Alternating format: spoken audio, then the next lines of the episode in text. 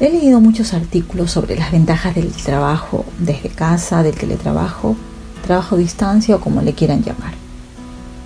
Desde mi experiencia al comienzo fue bueno, porque uno de los beneficios del trabajo desde casa, al iniciar un emprendimiento, por ejemplo, es el bajo costo de inversión en oficinas y todo lo que conlleva. Pero ese depende del rubro al cual te dediques.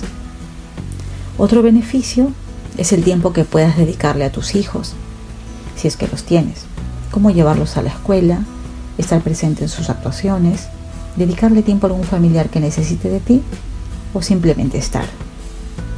Ni hablar de levantarte a las 6 de la mañana y tener que lidiar con el tráfico, subirse al metro o tren, donde todos los olores y mucho más se hacen uno.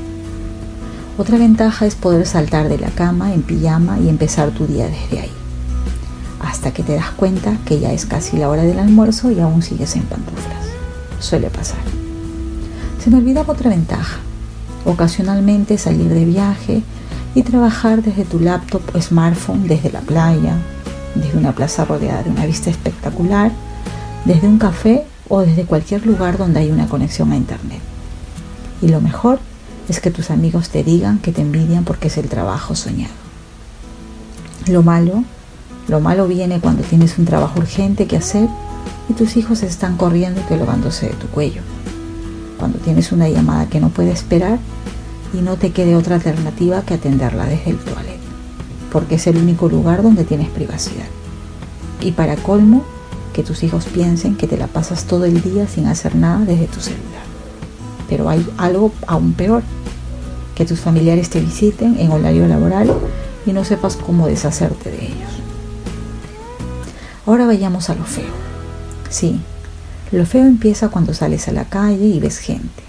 Sí, gente, gente que tiene una vida, una rutina, esa tan odiosa rutina que es la culpable de muchas horas de psicólogo y que por momentos ansíes volver al rebaño y volver a esa tan odiosa dependización y opresión laboral. Y aún así, le sigas encontrando ese gustito a trabajar desde casa.